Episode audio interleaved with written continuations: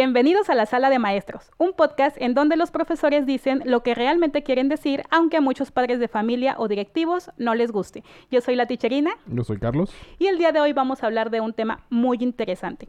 Hoy hablaremos de los multiuniversos de la pandemia y el síndrome de burnout. ¿Has escuchado de esto? Sí, algo así. De hecho, el burnout es bastante más común de lo que se cree. Creo que en todo momento a todos les llega a pasar. Pero pues ya ya, sabremos de lo que se trata. Cuando, cuando, cuando descubran qué es lo que tratan, en algún momento se van a sentir identificados, van a decir, ok, esto me pasó a mí también. Así es. El tema del día de hoy va a ser no repetitivo, pero sí es algo interesante porque se está, estamos repitiendo este ciclo. Entonces, la pandemia que vivimos desde el 17 de marzo de 2020 ha sido un duro golpe a nivel mundial. Países de primer nivel tuvieron desempleos, paró, completamente de labores y sobre todo una crisis emocional por el estado de resguardo en el que estaban.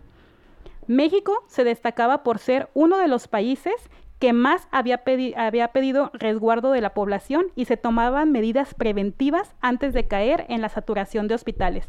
¿Recuerdas cuando todo inició que nos pidieron que no saliéramos de casa? Sí. Y que se hizo pues a nivel nacional, en donde sí la gente no, no salía.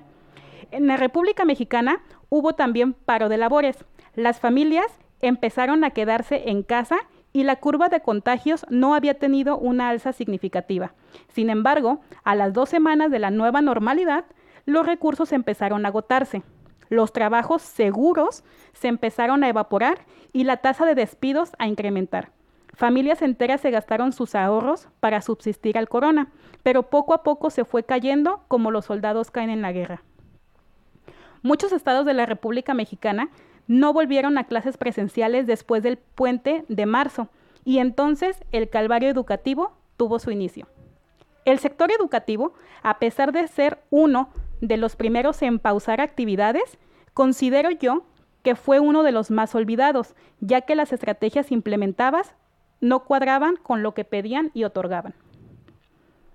Las escuelas públicas iniciaron de forma particular sus estrategias para seguir con clases en línea, esto a la autonomía de cada una de ellas.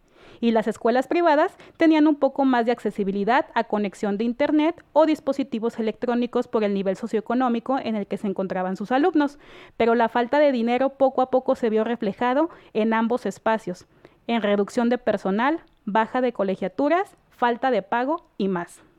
¿Recuerdas de toda esta situación? Sí, de hecho ya ah, pues recibieron varios mensajes en la página de maestros que habían tenido situaciones de falta de pago, de recortes de personal en, escuelas privadas y pues incontables casos de, padres de familia que ya literalmente no sabían qué hacer para poder mantener la educación de sus hijos. O sea, el, el hecho de tener que comprar equipos para todos los hijos de la familia porque tienen que estar en clases prácticamente al mismo tiempo o dejar de tener su dispositivo de, comunicación que a veces utilizaban para trabajar, para que sus hijos pudieran atender clases virtuales, y sí estuvo muy constante en, cuanto a esos temas. Así es, de hecho, en escuelas privadas bajó mucho la colegiatura y la, la matrícula más bien en escuelas públicas aumentó considerablemente.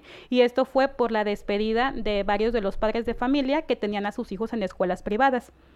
Se terminó el ciclo escolar 2019-2020 a cuentagotas. Muchos docentes expresaron sus resultados satisfactorios, pero otros más no tuvieron tanta suerte, pues sabíamos que el impacto de la educación había sido grave, sinceramente devastador. Analizando la programación de Aprende en Casa, muchos docentes coincidían en lo poco contextualizados a la realidad en la que estaban nuestros alumnos, pues los aprendizajes esperados eran diferentes al ritmo de aprendizaje de cada estudiante. Lamentablemente, creo que todos empezamos de cero, docentes, alumnos, padres de familia y gobierno. Se tomaron los planes y programas de estudio y como anteriormente lo comentamos, se empezó a trabajar con lo que se tenía. Ya comentabas tú que no estábamos preparados para ese tipo de educación. Sí, o sea, no, no hay ningún plan de contingencia para este tipo de casos. Así es. Se implementaron clases en línea con los pocos recursos con los que contábamos. Los docentes poco actualizados tuvieron que hacerlo por fuerza. Las familias sin recursos tuvieron que buscarlos. Y en general, los docentes triplicaron su trabajo a pesar de que todos dicen que no fue así. El panorama de este nuevo ciclo escolar a tres semanas de haber iniciado aquí en México, no se mira alentador. Y no porque el docente no haga su trabajo, como muchos lo dicen, o porque el alumno no esté realizando sus actividades, como en su mayoría pasa, o porque los padres de familia no se toman en serio la escuela, lo que se rumora. El futuro es desalentador simplemente porque dentro del rubro educativo existen infinidad de problemas que no garantizan que el ciclo escolar vaya a funcionar, y es por la diferencia social y cultural de cada región de nuestro país. Ahora, los multiuniversos de la pandemia. Los multiuniversos de la pandemia han relucido más durante este ciclo escolar. ¿Tienes idea de alguno? Pues dependiendo ahora sí que, que cada lugar donde se encuentre la escuela es la manera en la que viven, el universo en el que se encuentran su, su burbuja de, de realidad.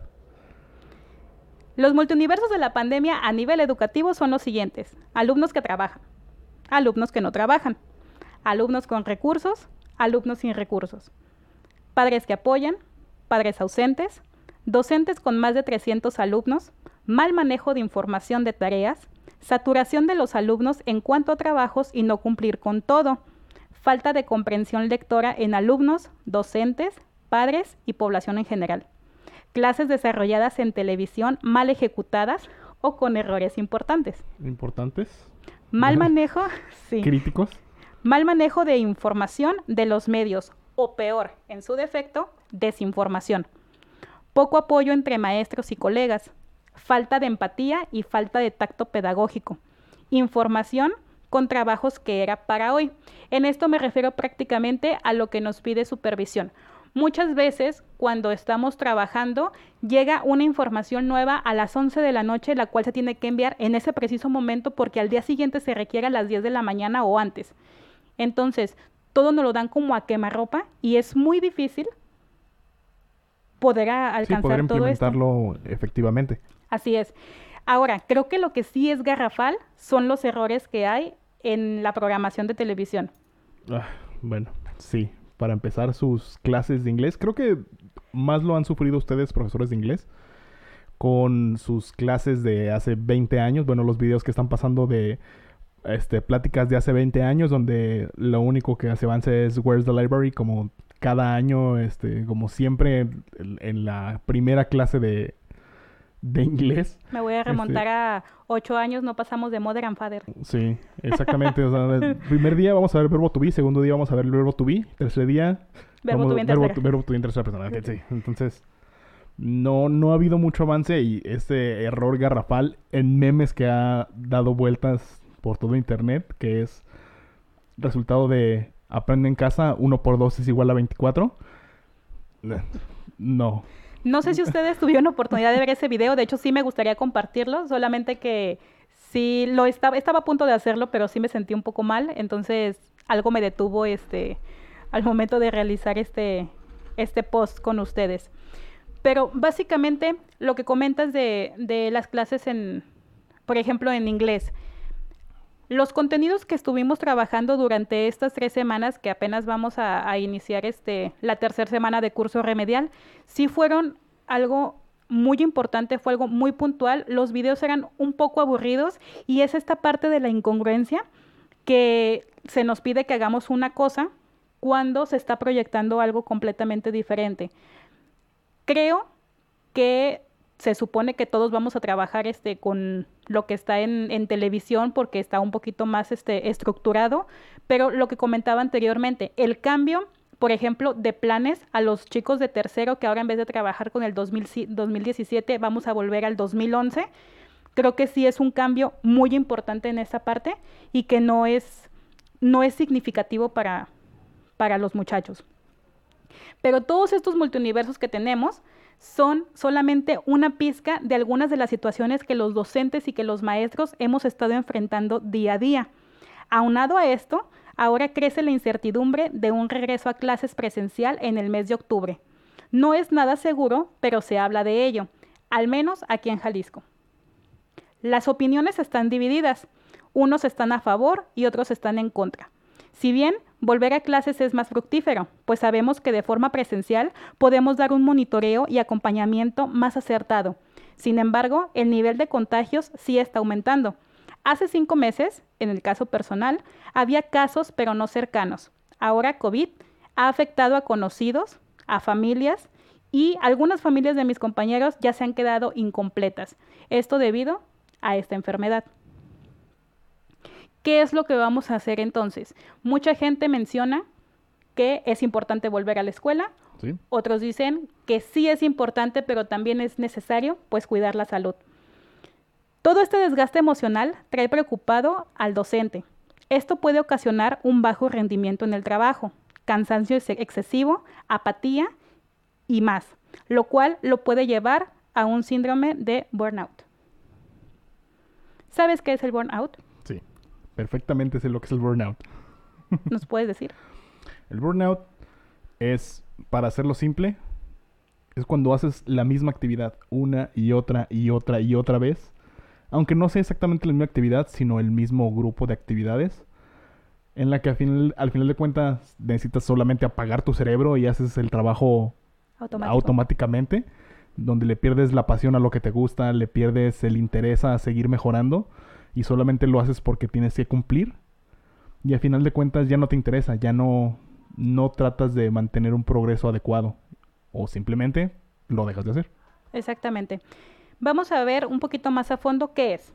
El burnout laboral, también denominado síndrome del quemado o síndrome de quemarse en el trabajo, es un trastorno emocional de creación reciente que está vinculado con el ámbito laboral, el estrés causado por el trabajo y el estilo de vida del empleado.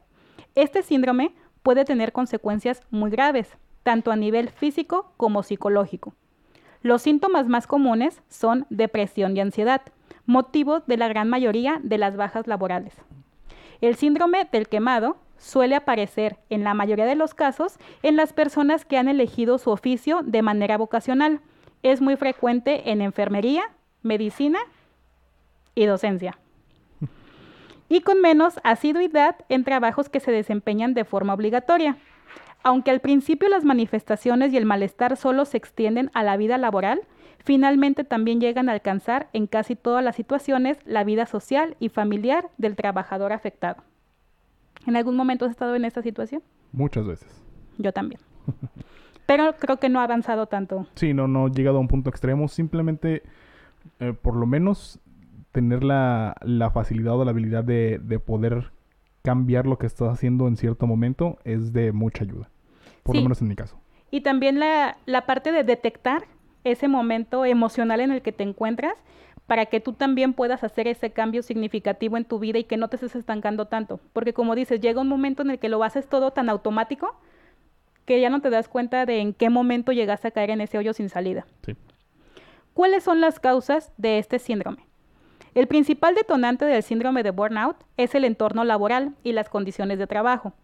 El empleado que está expuesto de manera continua a, entre otros, altos niveles de estrés, carga de trabajo excesiva, poca autonomía, malas relaciones en el trabajo y ausencia de apoyo en su entorno, falta de formación para desempeñar las tareas, etc. Puede llegar a padecer un estrés crónico que acabe provocando el burnout. Por este motivo, el vínculo entre el estrés y el síndrome del quemado es muy fuerte. Y estas características que estoy mostrando o que estoy diciendo ahorita son algo muy puntual que estamos viviendo los maestros en este momento. Algunos con mayor intensidad, otros con menos. Creo que los que están un poquito más jóvenes o que tienen menos de 10 años de servicio no lo están viviendo tanto porque están más conectados con la tecnología.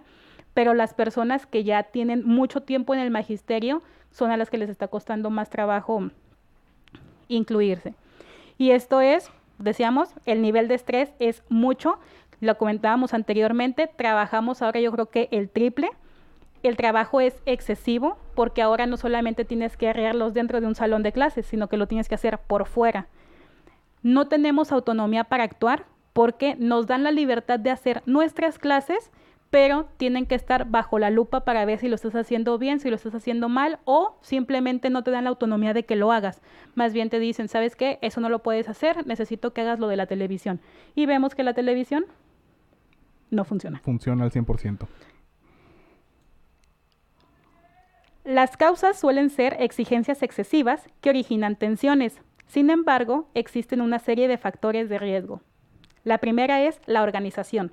Situaciones como el exceso de burocratización sin apoyo específico, falta de tiempo para organizar las tareas que llevan a que el trabajador nunca salga a su hora y tenga que llevarse trabajo a casa, o en este caso que no cumpla con un horario específico de trabajo dentro de tu casa porque tuviste que emplear tiempo en otras actividades del hogar.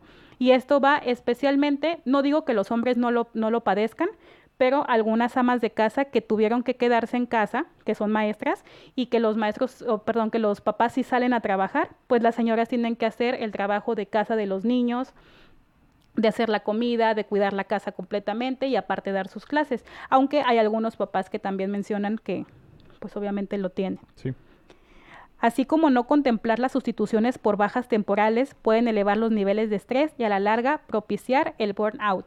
Esto también está sucediendo ahorita con los docentes que estábamos cubriendo interinatos. No sé si a ustedes que nos están visualizando en este momento les llegó la baja de sus horas interinas porque las están dando a otras personas que se supone que hicieron el examen para poder ingresar a, a servicio profesional.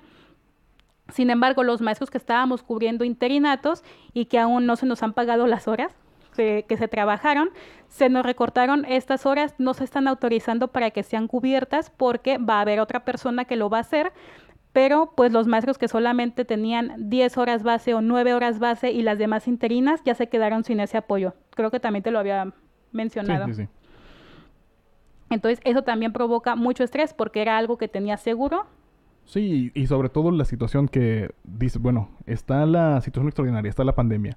No va a haber examen de oposición para que haya nuevas, este, nuevas tomas de posiciones de, de, horas base. Pues como profesores ustedes dicen, ah, ok, pues entonces esas horas seguramente se van a tener que seguir cubriendo. Yo ya tengo tanto, este, tanto tiempo cubriendo estas horas, un año ya casi cubriendo estas horas y no, no llega ningún profesor, sobre todo, por ejemplo, en tu caso, que estás cubriendo horas en una escuela que por así decir todos le hacen el feo, que no es muy raro que lleguen profesores de aquí a, tu escuela, sobre todo por la situación donde está y el área donde está, este tiene muchas vacantes. Pero así sin más ni más decirles, ah, ok, ya no van a tener ustedes estas horas, digo, es, esta es un arma de doble filo porque eran profesores que en algún punto este no iban a iban a quedar sin trabajo y ahora ya tienen esas horas asignadas este, a diferencia de ustedes, pero que de, si hubiera sido de otra manera, si, si realmente tuvieran que ido presencialmente a trabajar, probablemente no lo hubieran hecho. O sea, no, no, hubieran, no hubieran tomado la, la este, decisión de, de, acudir físicamente a la escuela por donde está, por la situación, por lo que sea. Pero ahora ya les dieron la facilidad de que lo hagan remotamente.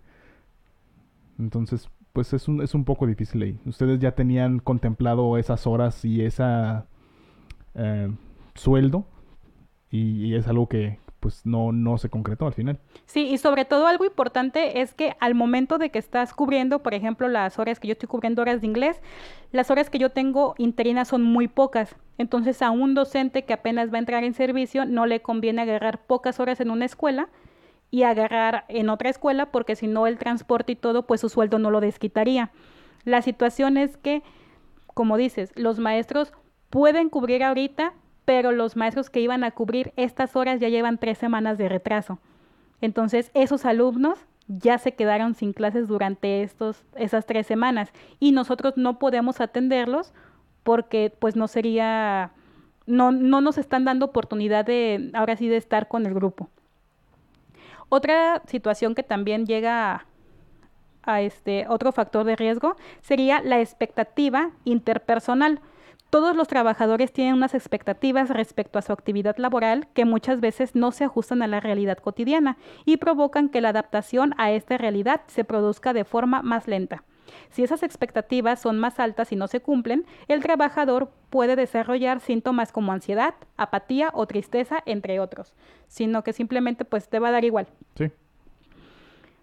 Otro factor sería las cualidades personales aunque no existe un perfil de la persona que puede padecer esta afección, sí existen algunas cualidades y rasgos personales que sí los tiene una persona, que si los tiene una persona indica que ese trabajador es más propenso a tener el síndrome.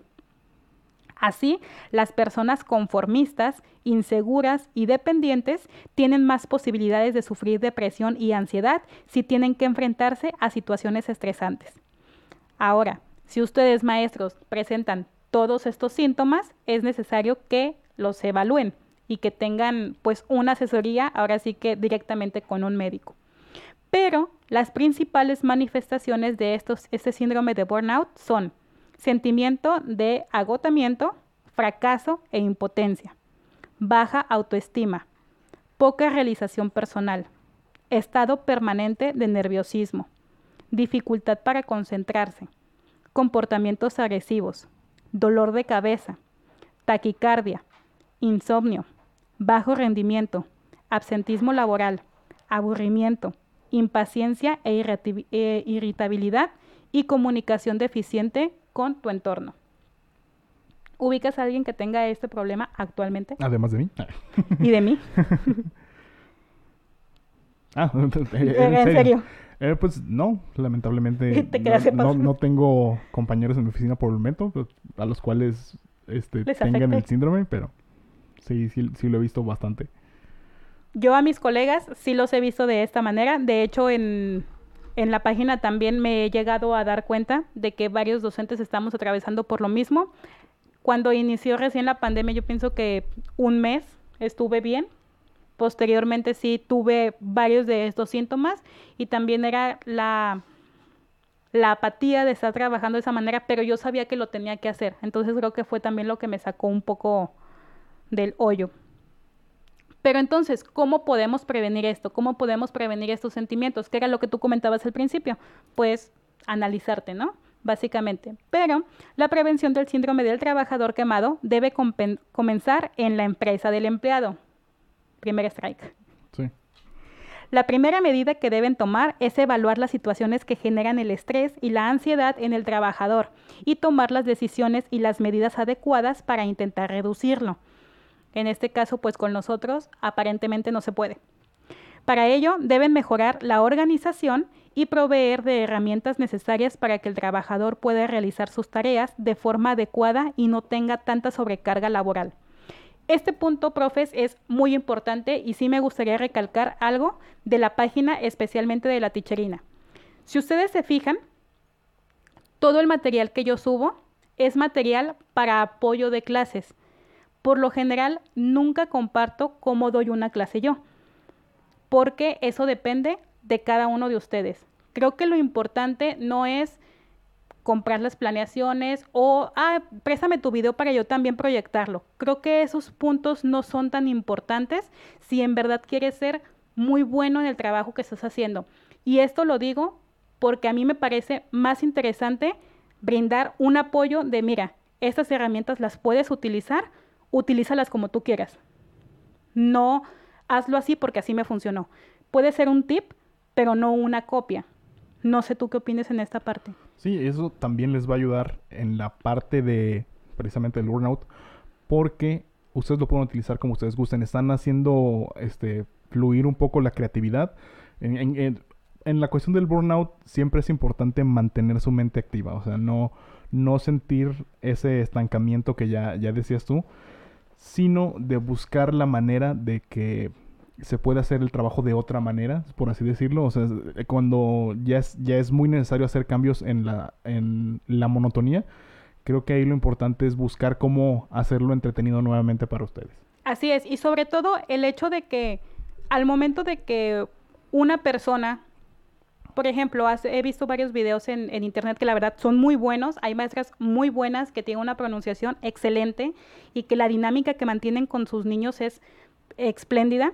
Sin embargo, si llegas a ver un video y lo quieres imitar de esa manera y no te sale, puedes caer en esta parte de depresión. Sí de que es que yo no lo estoy logrando y no me salió igual, y es que a mí qué me falló, en vez de ponerte a analizar tal vez lo que falló o cómo lo podías hacer con tu contexto, prefieres compararte.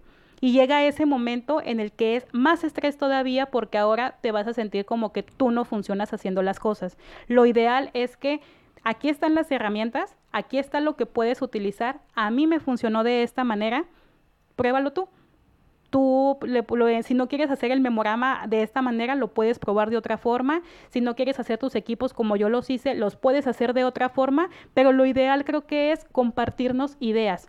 me mandan a veces mensajes a la página y me dicen, este, a ver, pásame todo el material que hiciste de tu clase. Sin problema, a lo mejor se los puedo pasar. El material, mira, este material lo utilizo para esto. Pero no es necesario que lo hagan exactamente como la persona lo está mostrando. Aquí lo ideal es que cada uno tenga autonomía, de que sepa cómo lo puede manejar, que, que conozca su contexto, que conozca a sus alumnos y que también se analice y vea las capacidades que tiene. Si no analizas las capacidades que tienes, pues entonces va a ser muy difícil que hagas algo pues significativo. Ahora sí que, por ejemplo, en mi caso, no sé, no soy muy buena dibujando, pero pues puedo copiar los dibujos. Entonces ya sería aquí algo pues un poquito más este más interesante. Entonces, eso sí me gustaría que ustedes analizaran. El material de la ticherina está abierto para todos, para que todos lo utilicen, está ahí disponible para que lo bajen, para que lo vean, pero no es necesario que lo hagan como yo lo hago. O sea, que lo utilicen más bien como yo lo hago. Lo pueden utilizar como ustedes quieran porque sabemos que hay muchas estrategias y hay muchas formas de enseñanza. Entonces, la que mejor se te acomode, pues es la que puedes utilizar. Sin embargo, no está mal pedir consejos. Si no me funciona de esta manera, ¿cómo lo puedo hacer? Además, el trabajador puede adquirir una actitud asertiva, estableciendo una relación comunicativa, no discutir, no someterse a voluntad del resto de compañeros y sí defendiendo sus convicciones. Eso no quiere decir que se van a estar peleando. ¿Cómo lo, traducirías? Pues sí, básicamente, este, ponerse firmes en lo que ustedes quieren, quieren hacer y buscar el punto medio entre lo que a ustedes les gustaría hacer y lo que les están requiriendo. Y obviamente tiene que haber como este tipo de, ¿cómo se puede decir? Como... Mm, tira y afloja entre directivos y profesores. Sí, exactamente, o sea, negociación. Debe de haber una negociación de, ok, lo puedo hacer de esta manera, no lo puedo hacer como tú me lo estás pidiendo porque no lo sé hacer así, pero que te propongo esta opción y algo con lo que también te sientas cómodo, aunque entiendo que muchas veces es difícil trabajar así con directivos. Por otro lado, es recomendable que los trabajadores modifiquen las expectativas que tienen en el trabajo. No se trata de que el empleado renuncie a sus ambiciones y aspiraciones, simplemente debe buscar un punto intermedio que se ajuste más a la realidad y ver la situación como una oportunidad para aprender y crecer en todos los ámbitos diferentes a lo que se había propuesto inicialmente. ¿Cómo te puedes diagnosticar? Para poder diagnosticar el síndrome, los especialistas tienen que conocer los síntomas de la patología y realizar una entrevista clínica con el empleado que les permita averiguar si existe la sospecha de padecer esta enfermedad, porque es una enfermedad. Además, conviene que el profesional conozca cómo es su situación dentro de la empresa y cómo está organizado el trabajo. Para esto, si ustedes dicen, ay, pues me siento ahorita un poco mal, pero no se atienden, pues también es algo un poco complicado. ¿Qué tratamientos existen? Las estrategias para tratar el burnout van encaminadas a reducir los niveles de estrés, ansiedad y depresión. Así que todo ese tipo de medicamento pues tiene que ser recetado. No puede ser solamente porque me lo quiero tomar y ya. Sí, es, importante, este, profesores, siempre eh, conocerse. Este, si ustedes se sienten mal, si ustedes están viendo que su, su rendimiento está bajando, ya no están a gusto. No, no es nada de que, este, de que sentirse avergonzado. Es, este, estamos en un país, por lo menos en México y algunas partes de Latinoamérica, en el cual no hay tanta, este, ¿cómo, cómo decirlo? Tanta salida para las personas que tienen este, alguna situación este, psicológica o mental. Hay un estigma todavía que poco a poco se está, se está resolviendo. Pero si ustedes este, tienen depresión, si ustedes están sintiendo que no, no quieren trabajar, ese tipo de cosas, siempre busquen ayuda. Hasta con hablar con alguien, este, desahogarse un poco, esto les puede ayudar. Si ya es un poco más severo, buscar ayuda profesional no es no está de más. Sí, y sobre todo, como dices, el hecho de simplemente hablar y ver que más personas están pasando por lo mismo, es algo bastante significativo porque te das cuenta que pues el problema lo tiene mucha gente, o sea, el hecho de estarte comunicando y de estar pidiendo apoyo. Y creo que uno de los principales problemas es la negación de las cosas. De que dicen, no, pues es que no, o sea, no es eso, no, no me siento deprimido ni nada, simplemente pues no lo quiero hacer, me da flojera, porque se confunde mucho la depresión con la flojera. Entonces sí es necesario que en verdad se atiendan porque parece que esto va para largo. De hecho, Gatel eh, hace dos días comentó que probablemente se, se extienda la pandemia hasta abril del siguiente año, pero pues probablemente ya sea posible que nosotros podamos asistir a clases, dependiendo de lo que mencionen aquí. ¿Cuáles son las consecuencias del burnout? El síndrome de burnout se caracteriza porque es un proceso que va creciendo de manera progresiva, si no se toman las medidas para impedirlo. Esto puede provocar que el desgaste laboral evolucione y alcance otros aspectos como los ideales y la percepción de los logros. A medida que avanza, el trabajador puede tener dificultades para resolver problemas y ejecutar tareas que antes le resultaban sencillas algo simple como conectarte, a veces dices, ¿para qué me conecto si nadie se va a conectar? Mejor nada más les dejo los trabajos y que los hagan como puedan. Sí. sí. La frustración comenzará a estar presente de manera constante, permanecerá en un estado continuo de agotamiento y los síntomas podrán evolucionar a estados más graves. En algunos casos, los trabajadores pueden llegar a abusar de los, de los fármacos, del alcohol y las drogas, Drogas no me refiero tanto a cocaína o heroína o algo así, sino también a los a los antidepresivos. Digamos que, inclusive puede ser cualquier tipo de adicción, no necesariamente tiene que ser sustancias, no, no puede ser, no necesariamente tiene que ser cigarrillos, este, drogas, eh, alcohol, sino pueden desarrollar inclusive adicción a redes sociales, adicción a, o sea, todo lo que los mantenga alejados de su enfoque inicial, se puede generar esa adicción una vez ya estando en depresión. Sí, y sobre todo algo, algo importante que mencionabas, de hecho, en la semana en, pláticas, que es que muchas veces es válido tomarte un descanso entre tu jornada de trabajo. Mm, ¿No recuerdas cómo lo expresaste? Sí, o sea, tengo una situación en, cuanto a mi trabajo en la cual eh, mi jefe directo eh, tiene una idea de que nosotros como trabajadores tenemos que estar trabajando este, sin parar las ocho horas de la jornada laboral. A lo cual mi, mi respuesta fue, ok, puedo trabajar ocho horas completas, las cuales una hora voy a trabajar bien y las, las siete horas restantes las voy a trabajar aburrido y con coraje. O puedo trabajar una hora, tomarme un descanso de cinco minutos, salir, estirar las piernas, este, servirme el café, hacer una pausa activa. Hacer una pausa activa, sí, o sea, estar viendo el cielo, o sea, algo realmente distrayente, o sea, que estés totalmente fuera de tu proyecto para luego regresar con más ganas durante otra hora y luego otra vez te desocupas 10 minutos, así te la puedes ir llevando. Es mucho más productivo el día porque no estás pensando continuamente sin, sin detenerte en tu proyecto y puedes hacerlo, decir, ah, ok, puedo, puedo darme ahorita una recia, trabajo una hora, o si no quieres detenerte porque ya vas en, caliente en el trabajo, así como decimos. Sí. Este, trabajar lo que quieras, pero siempre, siempre, siempre tomarte una pausa y ver las cosas. Inclusive trabajas mejor porque ves las cosas desde otra perspectiva después de darte ese, ese pequeño break. Sí, fíjate que yo no me había puesto a analizarlo de esa manera, pero por lo general mi horario de trabajo y mi horario de atención eh, de hacia los muchachos es de 8 de la mañana a 2 de la tarde. Es porque a las 7 de la mañana mis compañeras que son las maestras de matemáticas se conectan también con los estudiantes y a mí se me hace más fácil que ellos primero atiendan a la, a la, maestra de matemáticas, que es algo un poquito más complejo y tienen que estar un poco más despejados, y ya después conmigo me pueden este, preguntar lo que ellos quieran. O ya estoy empezando a hacer también sesiones de, Google Meet. Pero cuando yo empecé a, ver el trabajo, sí me causaba cierto problema tener que estar, por ejemplo, pasando el directorio o pasando las calificaciones. Y cuando me empecé a, enfocar más de, ok, si termino en este tiempo, me va a quedar tanto tiempo libre.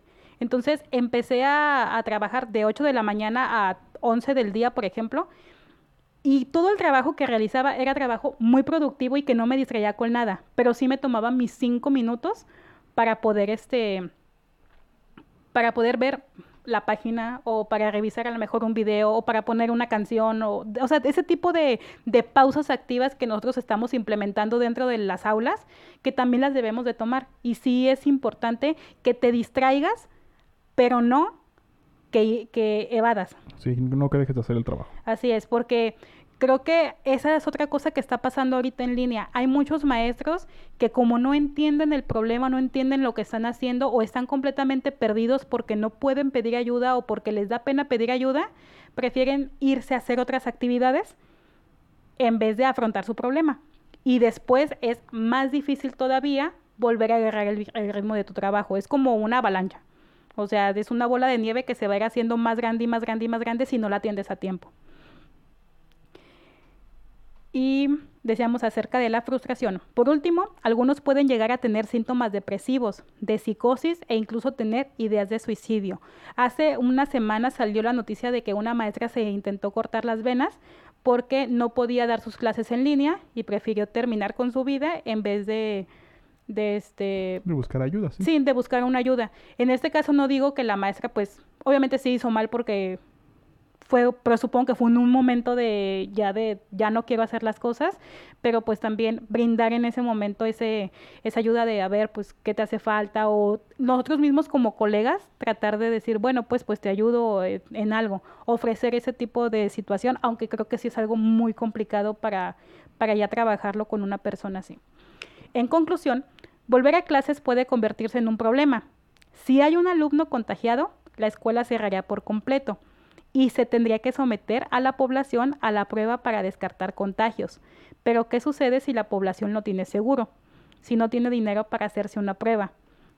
¿Estamos listos para volver? ¿Podemos seguir trabajando en línea? Una serie de incógnitas que poco a poco se vuelven una incertidumbre en toda la población. Por otro lado, hay familias que se han endeudado para que sus hijos puedan tomar clases.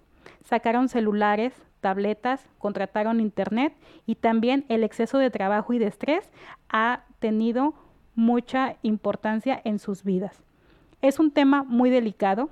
No sabemos lo que va a pasar hasta el día que nos avisen cómo vamos a proceder. Por lo general, un día o dos días antes. ¿Algo que quieras agregar a esto? Pues nada, profes, simplemente conózcanse, dense cuenta, conociéndose ustedes mismos, cómo son en persona, cómo actúan y cómo reaccionan, es más probable que se den cuenta cuando algo está fallando. Si ustedes sienten que algo está fallando, no tengan vergüenza.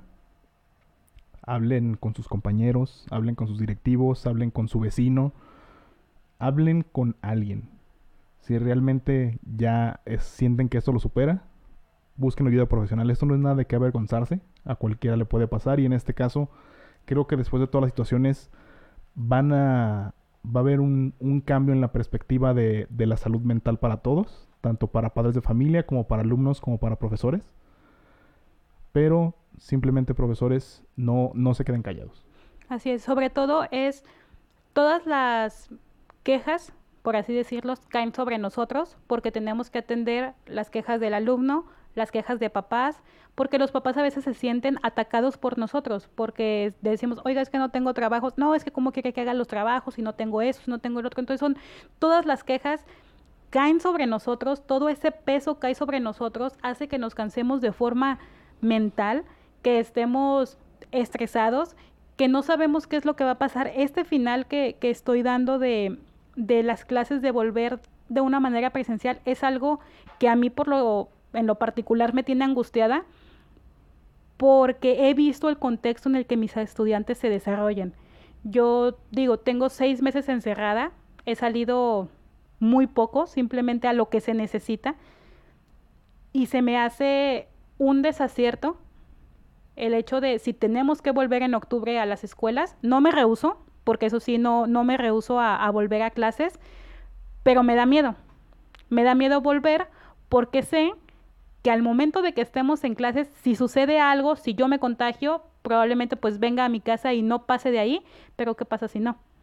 O sea, ¿hasta dónde puede escalar eso? Y que probablemente me enferme, me contagie y pueda llegar a algo un poco más grave que sea morirme, que sea muy grave, porque este no fue situación mía. O sea, me contagié por otra persona que tal vez no siguió los, los protocolos de, de, salud. Y lo peor del caso es de que en México tenemos un problema muy importante que es que la máxima autoridad que está al frente de nuestro país no sigue un protocolo adecuado de salud. Mm, pues es que también, mira, volvemos a la frase que te dije desde que empezó la pandemia. La gente prefiere morirse de COVID que morirse de hambre. Sí, claro. Entonces, a veces no es porque no lo quieran respetar, es porque muchas veces no se puede, simplemente.